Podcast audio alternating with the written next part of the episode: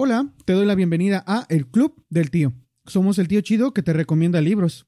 Pero en esta ocasión te queremos recomendar canciones que, como lo dijimos en nuestro capítulo Música y Literatura, son verdaderas obras literarias. Por eso elaboramos una playlist en Spotify. La lista contiene algunos poemas hechos canción, poemas nacidos como canción, algunas que más que poemas resultan microrelatos muy interesantes, y también otras que contienen un lenguaje y un mensaje tan potente que resultan tener un impacto similar al de los libros.